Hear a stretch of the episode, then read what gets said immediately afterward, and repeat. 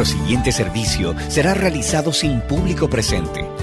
Damos gracias al Señor por la oportunidad que nos da de estar unidos como iglesia, en oración y adoración, aún desde nuestros hogares en la intimidad familiar.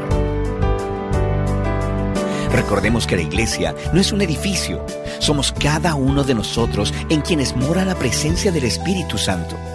Es nuestra oración que el Señor siga obrando en nuestras vidas en medio de estos tiempos como los que estamos viviendo.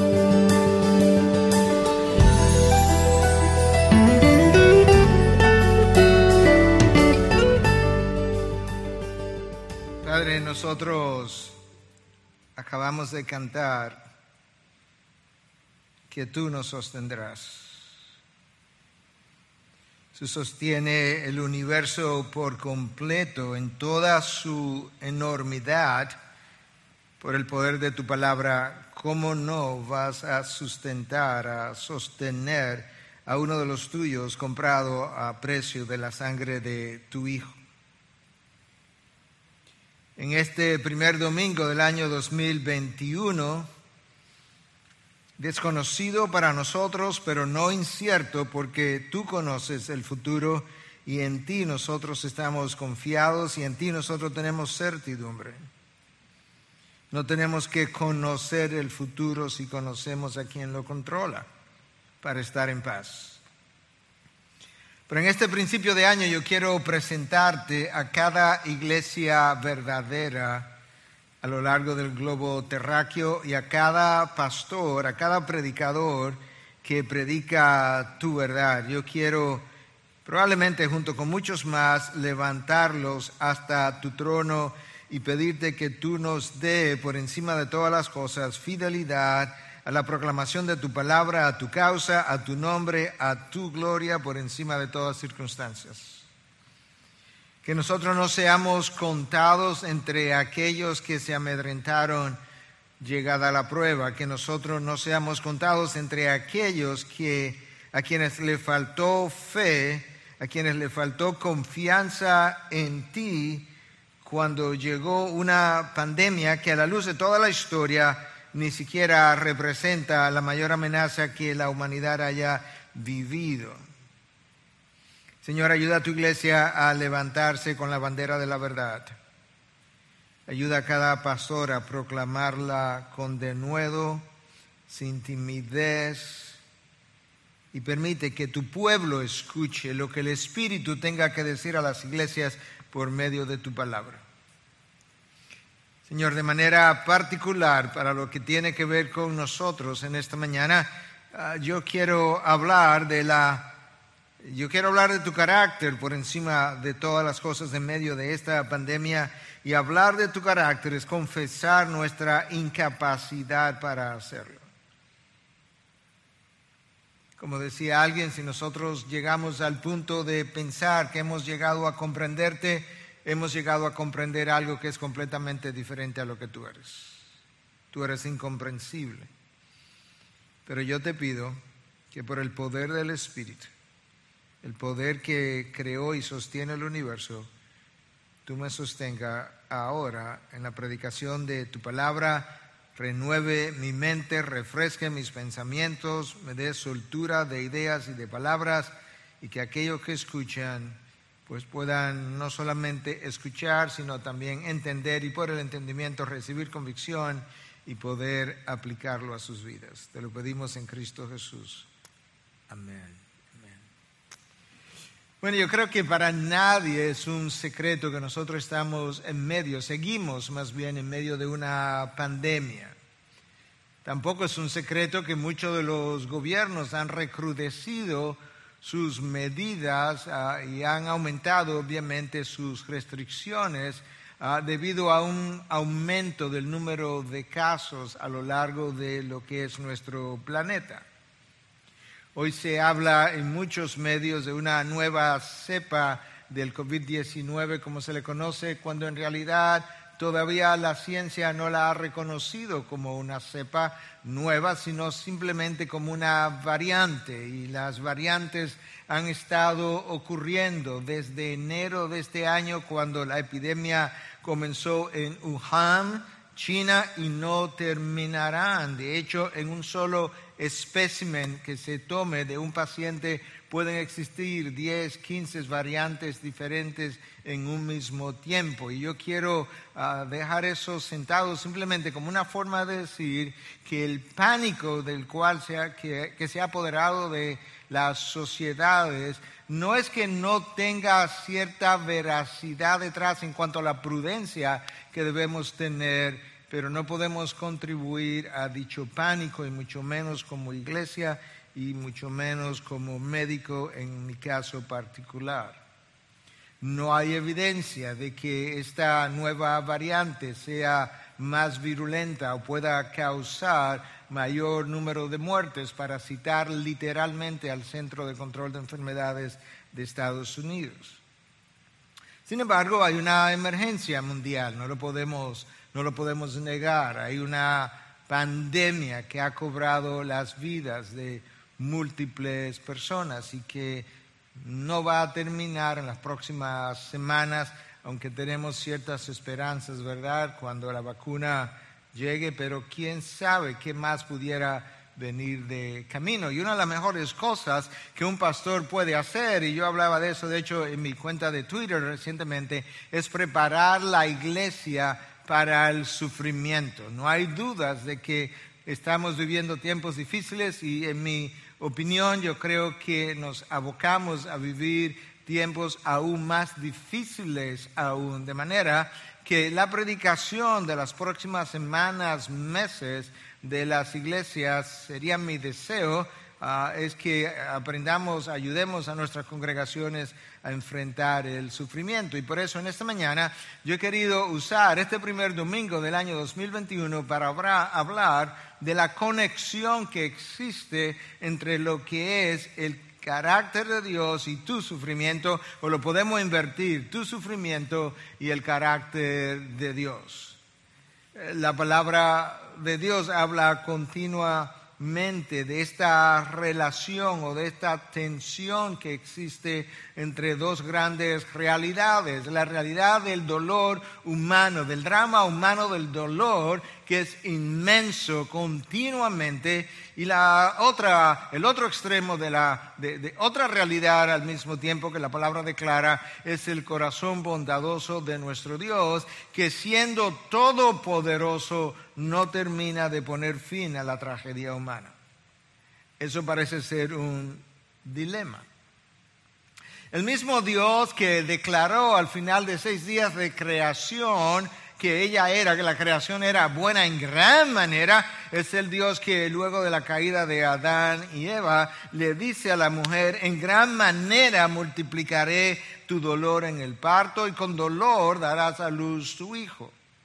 Es el mismo Dios que le dice al hombre en esa misma ocasión, maldita será la tierra por tu causa, con trabajo comerás de ella todos los días de vida. De manera que Dios proclama su benevolencia, su bondad al final de los seis días de creación y luego, tan pronto la caída ocurre, Dios proclama la santidad de su ser que reacciona ante el pecado.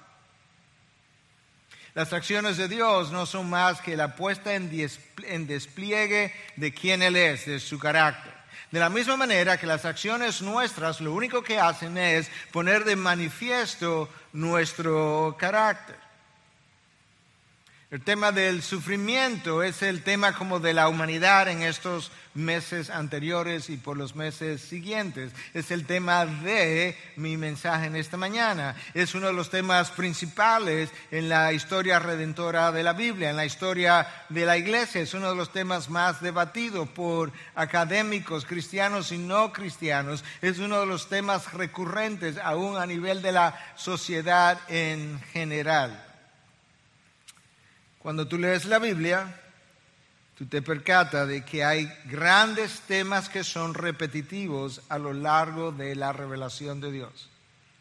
Y el sufrimiento es uno de ellos. Déjame leerte un párrafo del autor Tim Keller en su libro Walking with God Through Pain and Suffering o Caminando con Dios a través del dolor y el sufrimiento. Para que tengas una idea de cuán frecuente es el tema del sufrimiento, cuán frecuente es el tema de esta pandemia en la Biblia. Comienzo de la cita. El libro del Génesis comienza con una explicación de cómo el mal y la muerte entraron en el mundo. El libro del Éxodo, el segundo libro ahora, relata 40 años de Israel en el desierto, un tiempo de intensas pruebas y de juicios. La literatura de sabiduría del Antiguo Testamento es Eclesiastés y Proverbios y Salmos. Es en gran parte dedicada al problema del sufrimiento. El libro de los Salmos ofrece una oración para cada una de las posibles situaciones en la vida y lo que es sorprendente, ah, cuán lleno está de gritos de dolor y de preguntas atrevidas a Dios acerca del sufrimiento aparentemente aleatorio e injusto. En el Salmo 44, el autor de la devastación ve la devastación de su país y clama a Dios, despierta ¿Por qué duermes, Señor? Levántate. ¿Por qué esconde tu rostro y te olvidas de nuestra aflicción y de nuestra opresión? Versículos 23 y 24.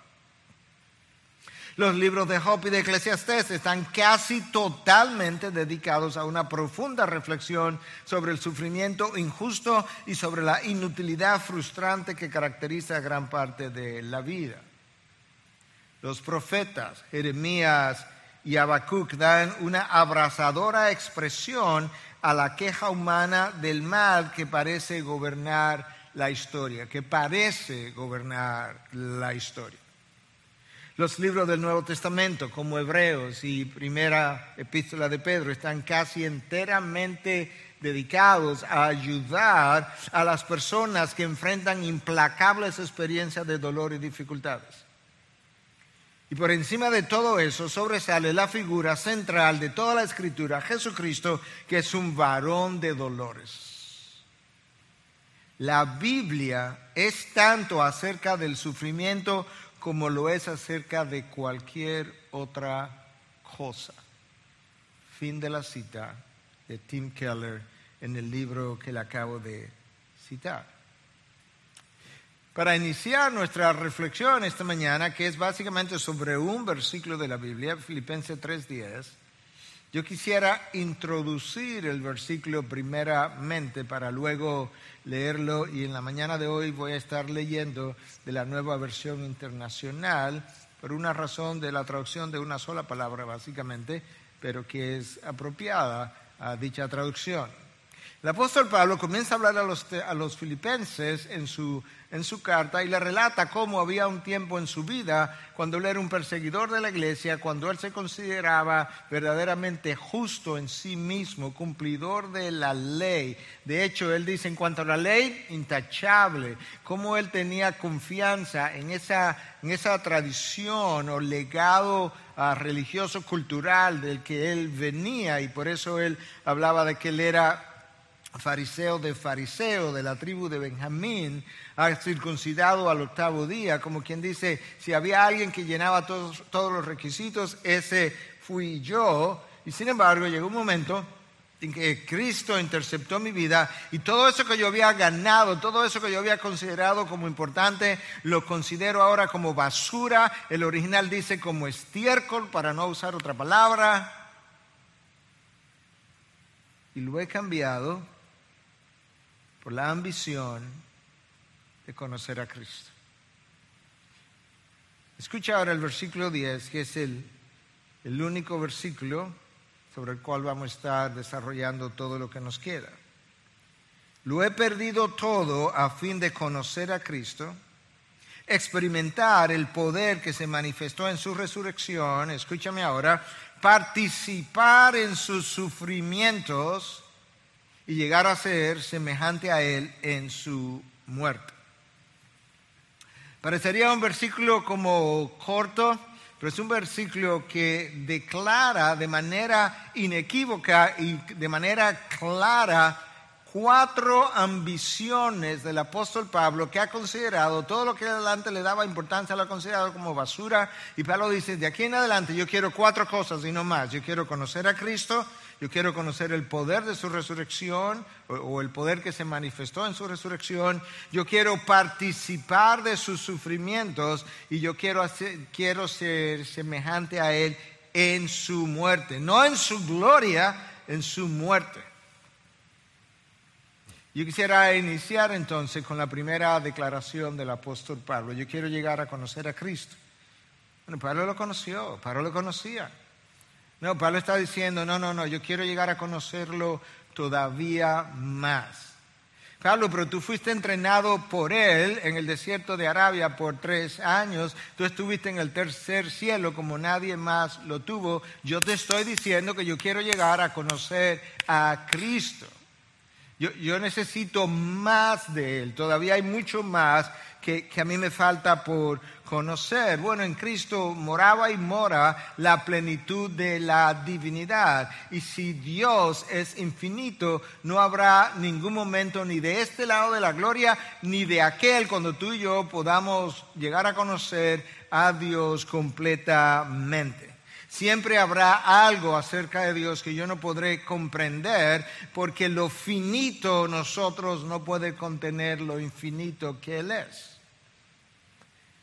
El famoso teólogo de los años de 1800 hasta principios de 1900, Herman Bavinck, holandés, lo resumió de esta manera. La distancia entre Dios y nosotros es el abismo entre lo infinito y lo finito entre la eternidad y el tiempo, entre ser y llegar a ser, entre el todo, con T mayúscula, y la nada. Él es un ser infinitamente exaltado sobre todos nosotros. La razón por la que estoy enfatizando esa parte de lo que Dios es antes de lidiar con nuestro tema del sufrimiento es precisamente porque una gran parte de la dificultad que el cristiano tiene en lidiar con su sufrimiento personal o el sufrimiento de la humanidad, que algunos de nosotros lo sufrimos también, tiene que ver precisamente con nuestra resistencia muchas veces a creer que este Dios que se declara completamente bondadoso y misericordioso es el que ha providencialmente orquestado las circunstancias que han llegado a mi vida y que la Biblia declara que son buenas para mí, que son necesarias para mí y si no lo son para mí, serían buenas para la historia redentora. De manera que en esa disyuntiva en la que frecuentemente nos encontramos, de eso yo necesito hablarte a ti y a mí mismo, como ya lo hice toda la semana. Nosotros no sabemos cómo sufrir, o por lo menos cómo sufrir bien. Y aquí hay varias razones directamente relacionadas al carácter de Dios. Número uno, a nosotros nos hace falta confianza en la providencia de Dios. Y la providencia de Dios tiene que ver con la manera como Dios ordena de manera activa y o pasiva, según el caso, todo cuanto ha de acontecer en la historia global o en la historia personal. Como decía alguien, Dios no solamente es el arquitecto de lo que debiera ocurrir, no, Él es el ejecutor a la hora de que ocurra no aceptamos que no importa la magnitud de la experiencia de dolor que nos toque vivir, dicha experiencia fue personal y providencialmente orquestada para mí, entendiendo Dios con todo lo que Él sabe, que en dicha experiencia, sobre todo si tiene que ver con uno de los hijos de Dios, estará involucrada no solamente la gloria de su nombre, pero estará también involucrado el bienestar tuyo y mío. Nosotros confiamos más en nuestra propia planificación y organización de los eventos que en la providencia sabia de Dios, que tiene una, una, sabiduría inescrutable, infinita y un poder por igual. Nosotros confiamos más en lo que nosotros podemos hacer y por eso continuamente estamos maquinando cómo vamos a arreglar nuestra vida en el presente, en el futuro. A nosotros nos hace falta confianza en su soberanía, que tiene que ver con el derecho y el poder que Dios tiene de hacer todo cuanto a Él le plazca, todo el tiempo ignorando que su soberanía me hace bien. Escúchalo otra vez, su soberanía me hace bien. Es su soberanía que permite que todas las cosas acontecidas en mi vida cooperen para mi bien. De otra manera, Dios no hubiese podido garantizar tal cosa.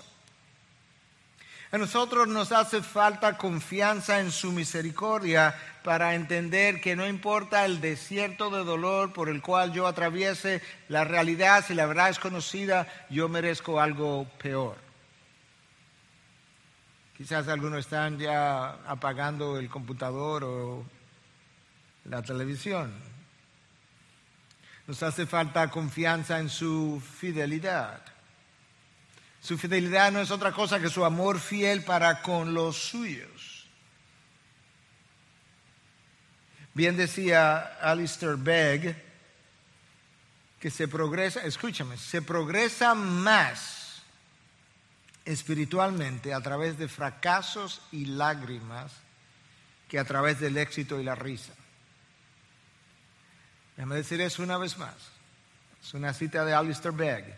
Se progresa más espiritualmente a través del fracaso y las lágrimas que a través del éxito y la risa. A nosotros nos hace falta confianza en su gracia que me será suficiente para ser sostenido en medio de la adversidad.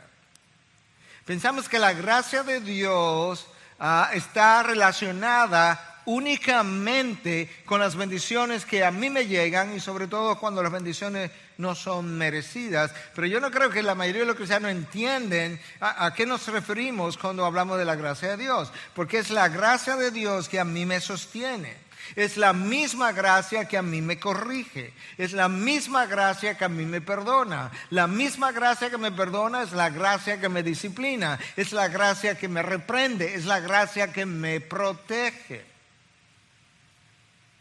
De manera que nosotros necesitamos mayor confianza en la gracia de Dios. Es la gracia que me lleva a su presencia el día que yo muero. Como si nada de eso, todo eso no fuera suficiente, a nosotros nos hace falta confianza en su poder. Y cuando nosotros estamos en medio de la dificultad, en medio del desierto, la forma como nosotros imaginamos su poder es Dios levantando quizás un viento que nos saque del desierto y nos ponga de aquel lado ya de la tierra prometida y ahí estaríamos disfrutando. Pero no nos gusta el uso que Dios hace de su poder cuando en vez de levantar el viento y sacarme del desierto, me sostiene en el desierto por el mismo poder, realizando sus propósitos en mí y eventualmente a través de mí, no nos gusta la manera como Dios parece manejar su poder santo. La razón principal por la que nosotros tenemos dificultad en lidiar con el dolor y el sufrimiento es desconocimiento del carácter de Dios. La mejor ilustración bíblica de lo que yo acabo de decir es el personaje Job, uno de mis personajes favoritos. Un personaje que Dios declara como un hombre intachable, como ningún otro quizás en su tiempo. Ese es el hombre que ilustra lo que yo acabo de decir, que la razón principal por la que nosotros no lidiamos bien con el dolor es desconocimiento del carácter de Dios. Ustedes conocen la historia, yo no tengo el tiempo para entrar en los detalles, pero Job tiene una experiencia de dolor como probablemente ningún otro la haya tenido, por lo menos algún otro que yo conozca.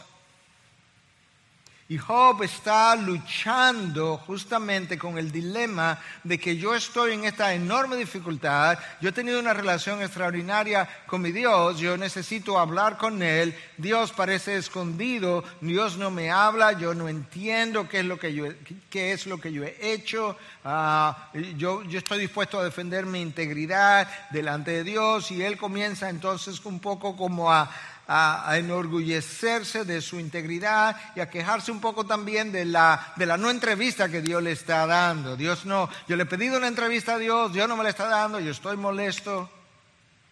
Y llega un momento en que Dios se le aparece. Ustedes me han oído decir esto otras veces y en vez de responderle preguntas a Job, Dios cuestiona a Job y le hace 63 preguntas de la creación material. Escucha lo que pasó con Job al final, cuando Dios le dice, respóndeme.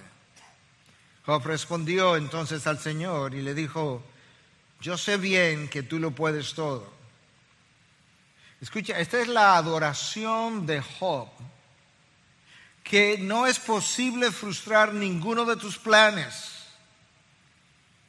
Job se cuestiona a sí mismo ahora y dice, ¿quién es este? Has preguntado, tú has preguntado eso, que sin conocimiento oscurece mi consejo. Tú Dios me preguntaste eso a mí, yo lo reconozco. Reconozco que he hablado de cosas que no alcanzo a comprender, de cosas demasiado maravillosas que me son desconocidas dijiste, ahora escúchame, yo voy a hablar, yo te cuestionaré y yo me y tú me responderás. Es como que como que Job ahora como que para a Dios y dice, eso fue lo que tú dijiste, pero pero no, oye lo que yo te voy a decir. Es que yo de oídas había oído hablar de ti, pero ahora te veo con mis propios ojos. Esa es la adoración de Job al final de su experiencia, cuando él llegado a entender mejor el carácter de Dios. Mientras tanto, mientras él desconocía de cosas, mientras él desconocía el carácter enormemente bondadoso de Dios que tenía todo a favor de él, él tenía múltiples preguntas. Llegado el momento, Job dice, no, ya yo, entendí, yo entendí, es que no te conocía bien, apenas había oído de ti, ahora mis ojos te han visto. Adoración. Ahora su arrepentimiento. Próximo versículo, versículo 6, capítulo 42. Por tanto me retracto de lo que he dicho y me arrepiento en polvo y ceniza. Una vez Job llegó a ver a Dios por lo que verdaderamente Él es, estas son sus dos respuestas, adoración y arrepentimiento. Y eso es como es todo el tiempo llegar a conocer a Dios te lleva a un espíritu de arrepentimiento continuo y a un estilo de vida de adoración. Es imposible sufrir bien para la gloria de Dios y con gozo, como lo hizo el apóstol Pablo, sin conocer el carácter de Dios.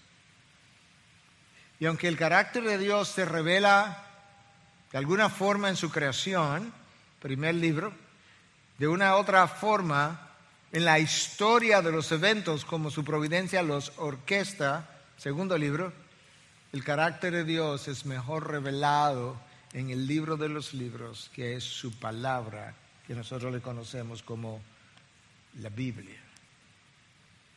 De manera que si vamos a preparar la iglesia para sufrir bien, nosotros tenemos que enseñar a la iglesia acerca del carácter de Dios, porque es el carácter de Dios que me ayuda precisamente a entender y a tener la actitud que yo necesito para poder atravesar los desiertos de la vida o poder procesar incluso las experiencias amargas de los desiertos pasados, porque fuera del carácter de Dios el amargo permanece conmigo.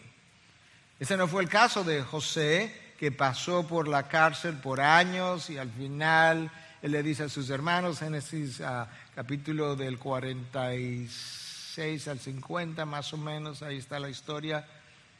Ustedes lo intentaron, lo que hicieron para mal, mi Dios lo quiso para bien. Déjame decirte algunas cosas. Conocer mucha teología no necesariamente me lleva a sufrir bien, como tampoco lo hace el ser un gran apologista.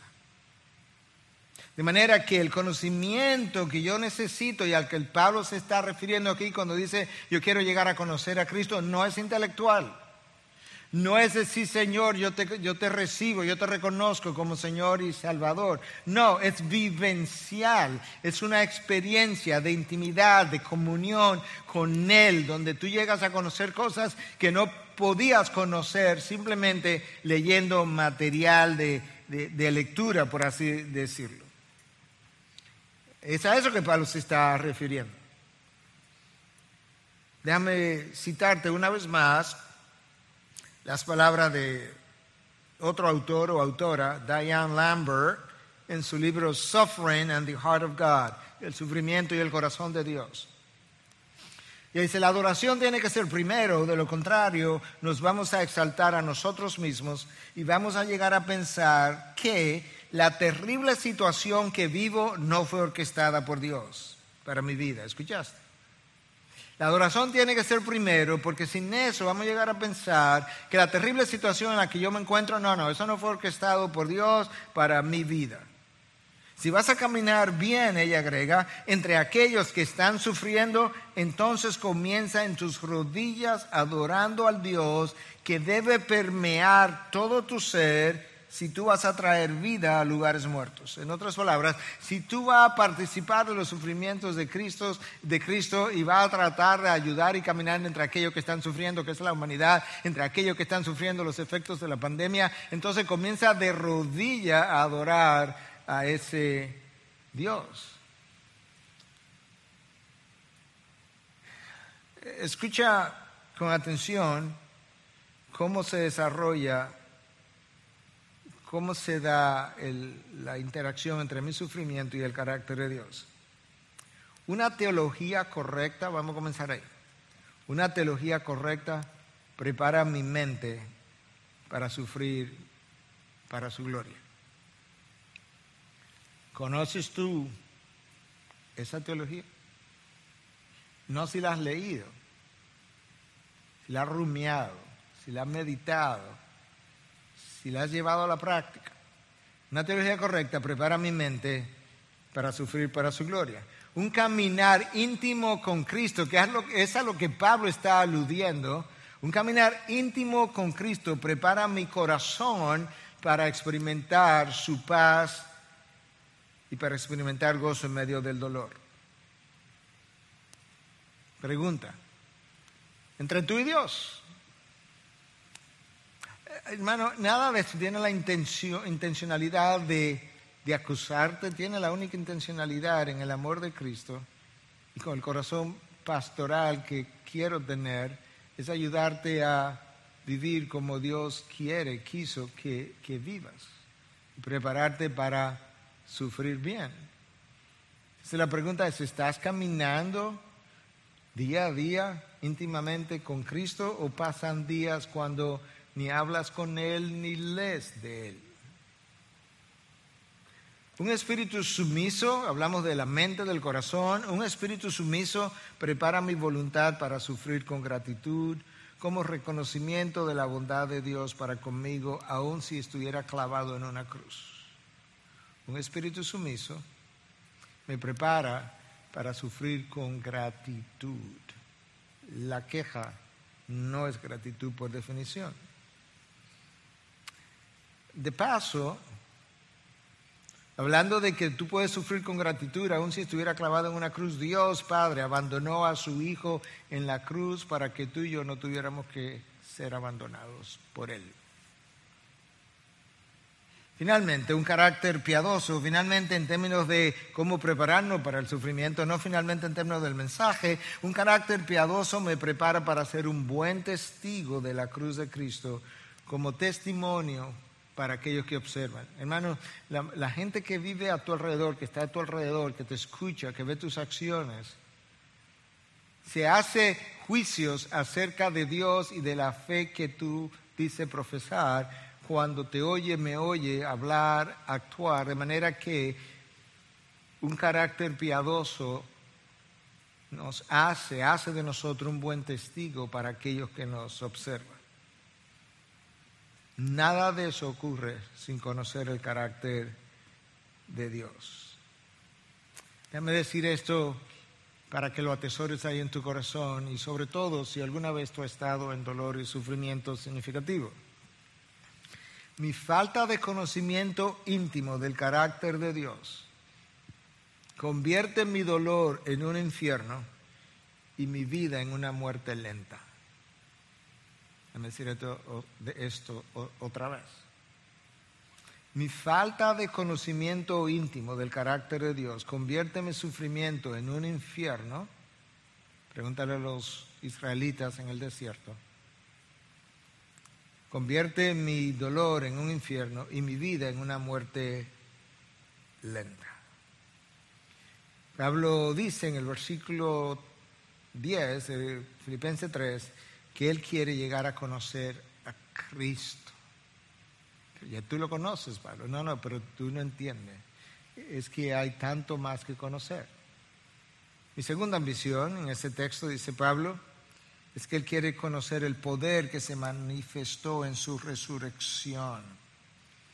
¿Cuál fue el poder que se manifestó en su resurrección? Bueno, este texto no lo dice, pero como la palabra responde a la palabra, entonces yo puedo ir a otro texto que me dicen cuál fue ese poder. Romanos 8, el apóstol Pablo explica que Cristo fue levantado de entre los muertos por el poder del Espíritu Santo. Pablo está diciendo, ahora que el Espíritu de Dios mora en mí, ahora que yo he decidido conocer a Cristo, además yo quiero conocer la plenitud del Espíritu que moró en Cristo y que lo llenó a, toda capacidad, a todo el tiempo, hasta el punto que aún en la cruz, el texto de Hebreos dice que Él fue, que Cristo se ofreció allí por el Espíritu Eterno. Pablo dice, yo quiero llegar a conocer el poder de ese Espíritu que se manifestó en su resurrección. Ese es el Espíritu que empodera a cada creyente para vivir una vida digna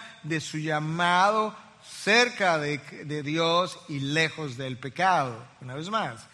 El Espíritu que levantó a Cristo entre los muertos mora en nosotros. Ese es el Espíritu que te empodera a ti y a mí para ayudarnos a vivir una vida digna de nuestro llamado, cerca de Dios y lejos del pecado. Ahora dice, yo quiero llegar a conocer ese poder. Nosotros fuimos llamados de la mundanalidad a la piedad. Y eso tiene que ver con una vida de excelencia moral. El poder de vivir de una manera tan distintiva, como acabo de mencionar, es a través de nuestro conocimiento de Cristo que entonces resulta en una llenura del Espíritu y entonces yo puedo caminar de esa forma. A la hora de sufrir es imposible hacerlo de una manera que honre a Dios si no estamos llenos del Espíritu. Ahí está el problema. La mayoría de nosotros, los hijos de Dios, no sabemos sufrir bien y no sabemos sufrir bien porque nos falta llenura. No nos falta plenitud del Espíritu, nos falta llenura del Espíritu. En otras palabras, el Espíritu mora en mí en toda su plenitud, pero no hay una demostración, una expresión completa del poder que Él quiere hacer evidente en y a través de mí, porque yo no acabo de ceder todo mi control a Él. Es la falta de llenura en nosotros que hace que nos resistamos en medio de la dificultad a lo que Dios quiere hacer en nosotros y a través de nosotros. Antes de salir de, ese, de esa ambición número dos que estoy exponiendo del apóstol Pablo, permíteme decir un par de cosas más. Experimentar el poder de la resurrección no nos quita el dolor de la experiencia. Yo quiero decir algo porque yo no quiero ser malinterpretado. Yo no quiero decir que la llenura del Espíritu me evita la experiencia. No. Tampoco quiero decir que la llenura del Espíritu me adormece como una anestesia el dolor de la experiencia. Tampoco. La realidad es que el dolor, permítame ser repetitivo, duele y duele profundamente. Eso es una realidad que no podemos eludir. Ciertamente yo puedo hacer algo para la gloria de Dios, eso no elimina la realidad del dolor. La llenura del Espíritu no nos evita atravesar por experiencias dolorosa. Entonces, ¿qué es lo que hace, pastor?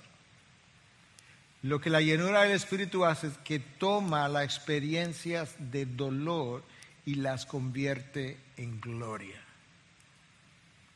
Y ahí hay una enorme diferencia entre el cristiano y el no cristiano. Nosotros no fuimos llamados a sufrir con resignación y ni siquiera a sufrir con aceptación, porque a veces decimos, bueno, que hay una diferencia entre resignación y aceptación, y lo hay. Pero nosotros no fuimos llamados simplemente a sufrir con aceptación. Nosotros fuimos llamados a experimentar gozo en la tribulación. ¿Y, cuál es la razón? En Hechos 5 se nos cuenta brevemente de una historia que nos explica la razón. Pablo y Juan han sido encarcelados por estar predicando a causa de Cristo y antes de ser sueltos pues son llamados por los magistrados y le dan una paliza. Imagínate el dolor de los látigos, la ropa era quitada, eran desnudados y los látigos, no nos dicen cuánto, pero la tradición era hacer 39 latigazos. Y resulta que cuando ellos se paran de ahí, de haber sido latigados, dice que ellos salieron regocijándose por haber sido encontrados dignos de sufrir por su nombre. Wow. ¿Te das cuenta que la llenura del Espíritu toma el dolor y lo convierte en gloria? Esta gente sufrió el dolor, no simplemente lo aceptó, sino que tomó el dolor, lo convirtió en gloria hasta el punto que al salir de allí salieron regocijándose porque encontraron, pues, entendieron que ellos habían sido encontrados dignos de sufrir por su nombre. De manera que cuando te encuentres quizás en una experiencia de dolor diferente, en un desierto como el de Job o en cualquier otro, quizás la, manera como debiéramos pensar, de alguna manera Dios ha confiado, lo estoy poniendo en comillas, confiado en mí y me ha encontrado digno de sufrir esta causa, esta dificultad, este desierto, este tiempo, esta pandemia por causa de su nombre o esta pérdida. Wow. Sin llenura, tú no puedes hacer eso. Pablo tiene una tercera y una cuarta ambición. La tercera, Pablo desea participar de los sufrimientos de Cristo. Pablo quería vivir en cercanía de su Señor de tal manera que él deseaba experimentar, guardando la distancia, los mismos sufrimientos que su Señor había pasado como dice un autor, Pablo, es una ilustración, dice, Pablo no quería llegar al cielo y encontrarse con Esteban y pensar que tuviera que contarle a Esteban que él murió de otra forma distinta a la que él murió, que fue decapitado, como que eso hubiese sido medio vergonzoso para Pablo. Pero Pablo entendía algo más que tú y yo necesitamos entender en términos de nuestras vivencias. ¿Sabes qué? Pablo quiere vivir cerca de Cristo y quiere vivir cerca de Cristo a través de la tribulación y la dificultad. No para que Cristo le sea de anestesia, ese no es el punto, ese no es el deseo. Es que Pablo entiende algo que tú y yo necesitamos entender, es que no hay ninguna cosa, ninguna experiencia que acerque más a dos personas que atravesar un mismo desierto de dolor juntas.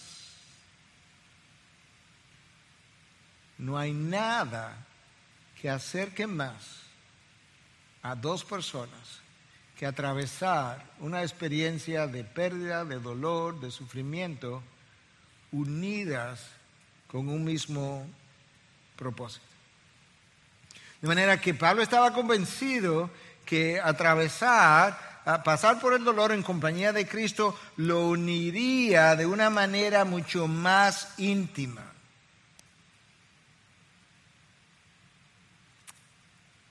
Permítame, yo tengo hoy un poco más de un número de citas mucho más numerosas que en otras ocasiones, pero es a propósito, porque creo que hay alguna gente que ha podido meditar a lo largo de 20 siglos, ¿verdad?, de la historia de la iglesia y ha podido decir algunas cosas en pocas palabras que no pueden quedarse fuera. Decía esta autora una, vez más, Diane Lambert, en su libro uh, Suffering and the, Heart of God, el sufrimiento y el corazón de Dios, que Dios te lleva hacia Él con el sufrimiento para darte más de Él. Wow. Dios sabe que la forma de traerte más cerca de Él no es en las buenas, no es en el resort, no es en la, en la saciedad, es en la carencia. Y Dios usa ese sufrimiento para traerte a Él, pero para darte más de Él. Pablo sabe eso y Pablo dice, yo quiero vivir, yo, yo, quiero participar de los padecimientos de Cristo porque ellos me van a acercar a Cristo y ahí en su cercanía yo voy a, a tener mucho más de Él.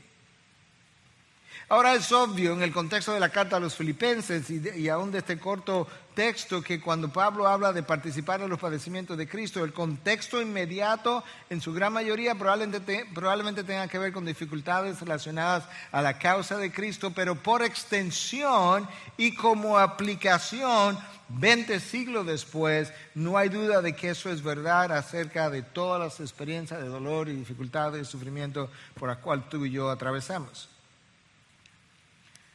para participar de los sufrimientos de Cristo, como Pablo está deseando y como es su ambición, no solamente yo necesito el poder de la resurrección que habita en nosotros, pero yo necesito también entender y tener la perspectiva correcta acerca del tema que estamos tratando. Eh, yo decía en un mensaje de varias semanas atrás, en un contexto en particular, perspectiva lo es todo. Obviamente alguien podría decir, no, no, Cristo es todo. Yo no estaba hablando desde ese ángulo. Desde el ángulo que estaba hablando, desde la perspectiva es todo. Y ahora, con relación al sufrimiento, desde el ángulo que lo quiero abordar en este momento, perspectiva es todo, porque escucha, el mismo apóstol Pablo escribiendo en la misma carta a los filipenses, más tempranamente, en 1.29, lo que él le dice, porque a ustedes, nosotros, lo que me escuchan, ya que hoy no tenemos audiencia, ustedes ah, se les ha concedido no solo creer en Cristo, sino también sufrir por Él. Vamos a obtener ahora una visión, una perspectiva correcta de cómo es el dolor y el sufrimiento aquí debajo del sol. Déjame, déjame tratar de, de, llevar esto un poquito más cerca. Ahora, la palabra aquí es concedido, a vosotros se les ha concedido. En el original, en el griego, la palabra es charizomai ¿Y sabe lo que significa esa palabra en su sentido original? Es un don o un regalo. Entonces esto es lo que Pablo está diciendo. A vosotros se les ha regalado, se le han dado dos regalos o dones. Una es creer en Cristo, claro que eso es un don. Y la otra es sufrir por Él, como don, como regalo. Perspectiva lo es todo, porque ahora si yo tengo esa perspectiva de los desiertos de la vida, yo voy a entender que parte de mi llamado es llegar a creer y después de creer, habiendo sido empoderado por el Espíritu del cual ya hablamos, habiendo llegado a conocer a Cristo, ahora yo puedo sufrir por Él. Me equiparon para tal cosa. Primero tú crees, luego tú sufres. Primero tú crees, luego tú sufres. Ah, no, pastor, pues mejor no creo. Bueno, sufrirás por la eternidad. Si hay algo que prueba cuán genuina es nuestra fe, es la presión a la que somos sometidos. De manera que primero tú crees y luego se prueba cuánto tú has creído y si verdaderamente has creído y no hay nada como el dolor y el sufrimiento para hacer tal cosa. Yo decía que el Espíritu de Dios que mora en ti, porque ahora Pablo está hablando de que él quiere participar de los sufrimientos de Cristo, y yo acabo de decir que tú no puedes hacer eso sin conocer a Cristo íntimamente, no puedes hacer eso tampoco sin, sin experimentar el poder del Espíritu que lo levantó de los muertos, pero tampoco puedes hacer eso sin tener la perspectiva correcta. Y yo decía hace un momento atrás que ah, el, el poder del Espíritu no evita que yo pase por las circunstancias difíciles de la vida, ni anestesia mi dolor, e incluso yo podría decir, sin temor a equivocarme, que la habilidad de perseverar bajo grandes experiencias de dolor ni siquiera es exclusivamente cristiana. Te lo voy a ilustrar. Viktor Frankl fue un psiquiatra en los campos de concentración de Hitler. Él salió de allí. Después que salió, escribió. Escribió más de 20 libros. Uno de sus libros más famosos es uh, Man's Search for Meaning, o La búsqueda del hombre por significado, o la búsqueda de significado por parte del hombre, de cualquier manera que tú quisieras uh, traducirlo. Y él decía, él observó, no fue cristiano, nunca llegó a ser cristiano, que el hombre tiene una inmensa capacidad para resistir el dolor siempre y cuando él pueda permanecer con algo de esperanza.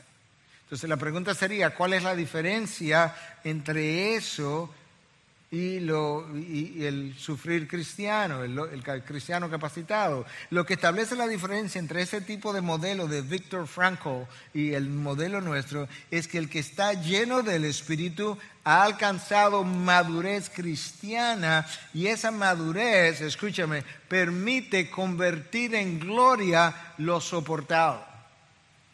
Otra vez, yo quiero volver ahí porque eso es exactamente lo que Cristo hace en la cruz. La diferencia principal entre un cristiano que sufre, como Dios nos ha llamado a sufrir, y un no cristiano que sufre y soporta, es justamente que solamente aquel que ha sido empoderado por el Espíritu y tiene la perspectiva correcta de la Biblia, tiene, de la, que la Biblia nos da, tiene la capacidad de tomar la experiencia por la cual él está atravesando y convertirla en gloria. Wow. Y una de las funciones principales, una de las funciones pastorales principales para la iglesia de este siglo, y estoy convencido, lo voy a seguir diciendo, me van a seguir oyéndolo, prepara tu iglesia para el sufrimiento. Ya sea para la persecución, que está más cerca de lo que te imaginas, para la resistencia o para las fricciones generales de este mundo como la, como la estamos enfrentando hoy con esta pandemia y que podamos ser de ejemplo y marcar la diferencia entre aquellos que no saben cómo sufrir y los que sufren bien. Y finalmente, número cuatro, el apóstol Pablo tiene otra ambición en este versículo y dice, yo quiero llegar a ser semejante a él en su muerte. ¿Qué significa eso? Bueno, Cristo entró en el drama humano del dolor desde el momento de su nacimiento, en un pesebre. Poco tiempo después sus padres tuvieron que salir huyendo a Egipto, justamente porque iban a matar a todos los niños menores de dos años de edad en la región donde él se encontraba. De manera que si hay alguien identificado con el dolor humano, es el Hijo de Dios que entró en, la historia de ese drama. y, Él decidió entrar en la historia del drama del dolor humano para sacarnos de dicho dolor y llevarnos a su gloria. Pablo quiere ser parte de ese drama humano. Pablo, Pablo, entiende que Cristo, obviamente, Él no puede sufrir de una manera redentora para redimir pecados como Cristo lo hizo, pero Él puede sufrir en la proclamación del Evangelio para la causa redentora y en ese sentido Él quiere llegar a ser semejante a Cristo en su muerte. Pablo entendió, mi vida no se trata de mí, ni mi salvación tampoco, mi vida y mi salvación, ambas cosas se tratan de la gloria de Dios y de la salvación que otros pudieran alcanzar, que también van a traer mayor gloria a nuestro Dios. De manera que una vez tú y yo hemos experimentado salvación, nosotros no podemos ser egoístas y quedarnos con el mensaje de la salvación para nosotros, como tampoco podemos ser egoístas y quedarnos en la conveniencia, en la comodidad, pensando, bueno, ya yo soy salvo, ah, Dios es soberano, si Él quiere salvar a alguien, no sé dónde, bueno, Él tiene forma de hacerlo, cuando en realidad el apóstol Pablo entendía, no, no, yo soy una de esas formas de hacerlo. El mayor sufrimiento que el ser humano puede experimentar no está relacionado a ninguna de las cosas que nosotros llamamos dolor. No está relacionado a enfermedades, no está relacionado a pérdidas, no está relacionado a, a relaciones, no está relacionado a circunstancias económicas, no está relacionado ni siquiera a hambre. El mayor sufrimiento que el hombre, el mayor dolor que el hombre puede experimentar está directamente relacionado con su condición interior, su condición de pecado que lo separa de Dios y que potencialmente lo podría separar por toda la eternidad en una ausencia de Dios absoluta, sin ninguna esperanza de salir de allí, no hay mayor dolor que dicha experiencia.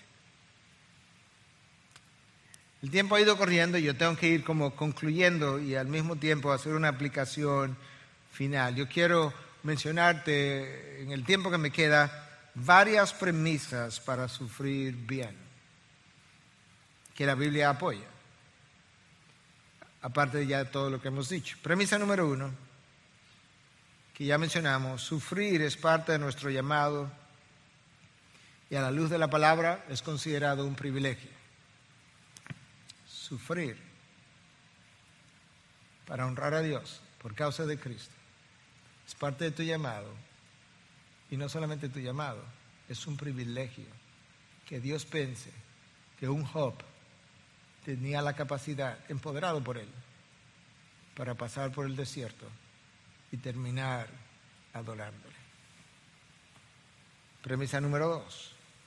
A partir de Génesis 3, nosotros habitamos en un mundo de injusticia y de dolor continuo a niveles que ninguno de nosotros va a experimentar.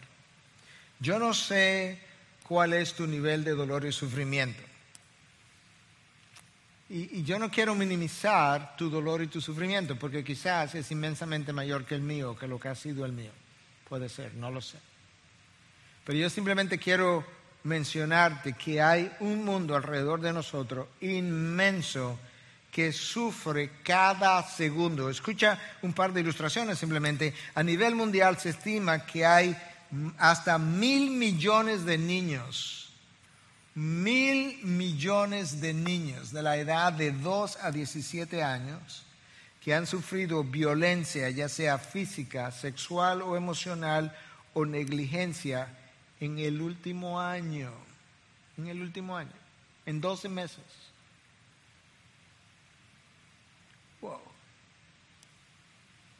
Una segunda ilustración y continúo. Se estima que existen unos 100 millones de niños que viven en la calle. 100 millones de niños que viven en la calle, de los cuales 40 viven en Latinoamérica, donde tú y yo vivimos. Nosotros estamos hablando de otro nivel de dolor. Nosotros estamos hablando de dolor que nosotros ni siquiera sabemos cómo medir. No solamente en el momento de la experiencia que ellos tienen, es lo que dura después las cicatrices de la experiencia. Premisa número tres, esto es vital, esto es algo, eh, eh, esto es algo que sale de un libro de Paul David Tripp que se llama Sufrimiento. Yo creo que es una de las cosas más insightful, dirían en, inglés, más eh, sabias quizás, sería la traducción al español que tú pudieras como rumiar un poco. Escucha, porque suena como un trabalengua. Pon atención. Tú nunca sufres solamente aquello que estás sufriendo. Repetiré eso otra vez para que entienda el trabalengua después. Tú nunca sufres solamente aquello que estás sufriendo, o sea, tú sufres algo más que lo que estás sufriendo, sino que también tú sufres la manera como estás sufriendo eso que estás sufriendo. Espero que se haya entendido hay un sufrimiento de algo que tú estás atravesando. Tú no simplemente sufres eso. Tú sufres algo más.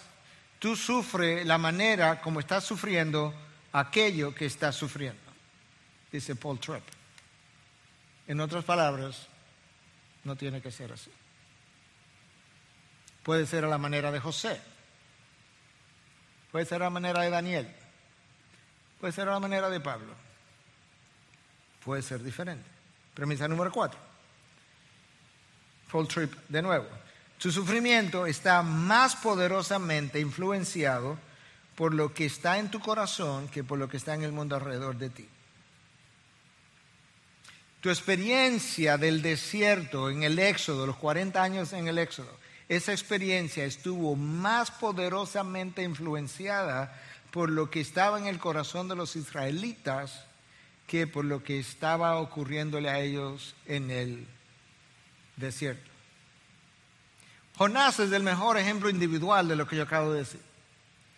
El sufrimiento de Jonás, desde su vida, la tirada al mar, el ser tragado por un gran pez, el, el ser vomitado en Nínive y el luego tener que ir a Nínive a regañadiente en contra de su voluntad todo el tiempo quejándose contra Dios, estuvo más relacionado a la condición del corazón de Jonás que a la misión que Dios le había otorgado que llevara a cabo.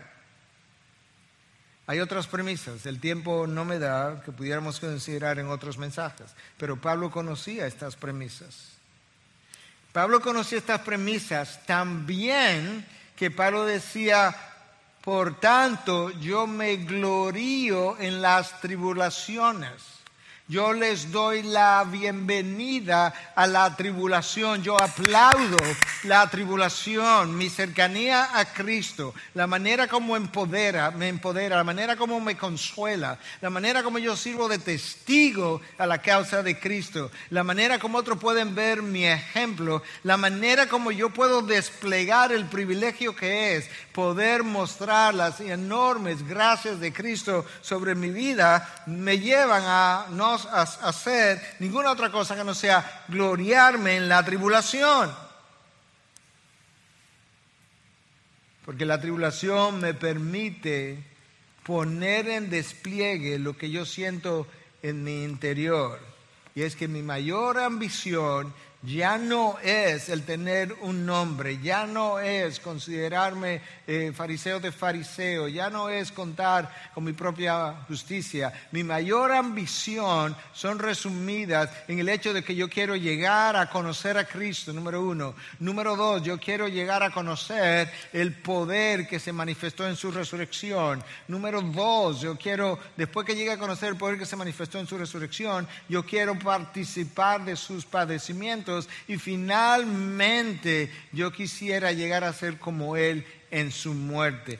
Todo lo demás palidece ante lo que pudiera ser la búsqueda de los hombres. Ese es mi deseo, esa es mi ambición, ese es mi, lo que a mí me mueve, como diría en inglés, that's my driving force. E, eso es lo que a mí me empuja hacia adelante. Y si tú y yo desarrollamos esa perspectiva, esa dimensión que Pablo tenía acerca del carácter de Dios, acerca de su llamado, de la causa de Cristo, del privilegio que es sufrir por Él, nosotros estaremos preparados a sufrir bien. No importa si es esta pandemia, la próxima pandemia, otras circunstancias, otras dificultades o algo que sea más de índole personal. Que Dios sea contigo, hermano. Que Dios sea contigo, amado pastor, si estás viendo esto ahora o después. Que Dios sea con tu iglesia y que esta sea la hora de la iglesia cuando la historia sea contada, que esta sea una hora que se cuente para la gloria de Cristo de cómo sus iglesias hicieron la diferencia y cómo ellas confiaron en medio de la dificultad, en medio del dolor. Que nosotros podamos decir, ¿cómo no vamos a confiar en nuestro Dios? En la abundancia, pero también en la escasez. Padre, gracias por tu palabra de poder, por tu palabra honesta, cuando declaraste a través de tu Hijo en las últimas horas de su vida, en este mundo tendréis tribulación, pero en mí tendréis tendréis paz. Padre, yo te pido en el nombre de Jesús que tú permita que la tribulación continúe hasta que finalmente seamos llevados a la cercanía de tu ser, porque ahí encontraremos más de ti. Para eso nos llevará. Pero que nuestro conocimiento no sea mental, cerebral, intelectual, que sea de una comunión íntima contigo que sabe rumiar lo que tú has puesto en tu palabra para alimentar la mente, consolar el corazón, entregar la voluntad y vivir apasionadamente por ti. En Cristo Jesús te lo pido. Amén.